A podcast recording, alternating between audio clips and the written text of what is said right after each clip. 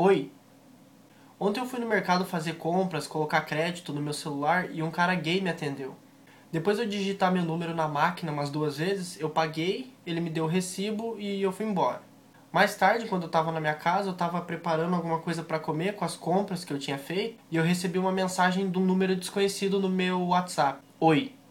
Aí eu respondi: Oi, desculpa, eu não tenho esse número aqui na agenda. Quem é? E eu apaguei a conversa. Aí veio a resposta: Eu tava no caixa e te atendi no mercado. Na verdade, eu nem lembrava dele. Eu tento dar atenção para todo mundo que fala comigo pela internet. Daí, mesmo eu não sabendo quem era, eu respondi: E aí? E apaguei a conversa.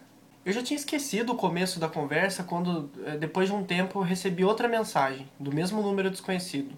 Eu te achei muito atraente. Aí na hora eu pensei, opa, mas será que alguma menina descobriu meu número, deu algum jeito de descobrir meu número e veio me falar logo isso? Finalmente, aconteceu isso na minha vida, né? Aí eu pensei, vou adicionar com algum nome de desenho animado aqui só pra ver a foto, porque vai que é uma mulher bonita, né? Eu fiz isso, apareceu a foto, e aí eu lembrei que eu tinha ido no mercado. Era o cara que me atendeu. Eu acho que ele pegou meu número na hora que eu coloquei crédito lá, sem me pedir. Eu fiquei tão de cara na hora que eu apaguei a conversa. Eu não respondi, e aí depois de mais um tempo eu recebi outra mensagem. E aí, será que rola? Na verdade, agora eu já sabia que era tipo, e aí, será que rola? Se bem que eu acho que ele quis dizer, será que rola? Eu apaguei a conversa e pela primeira vez eu bloqueei alguém no WhatsApp.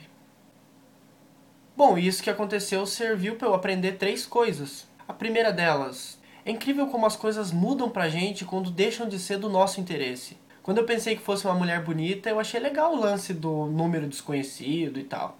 Mas depois que eu descobri quem era, eu fiquei puto por ter meu número roubado. Eu me senti invadido. Se bem que eu acho que era isso que ele queria, né? Me invadir.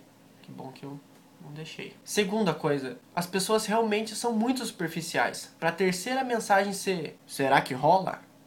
E a última coisa, sempre, sempre, sempre comprar crédito para celular no caixa da moça bonita.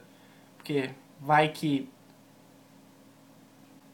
Bom, e para encerrar esse vídeo, eu queria pedir para você deixar um like no vídeo. E aí, será que rola? Compartilhar no Facebook. E aí, será que rola? Mandar para os amigos. E aí, será que rola?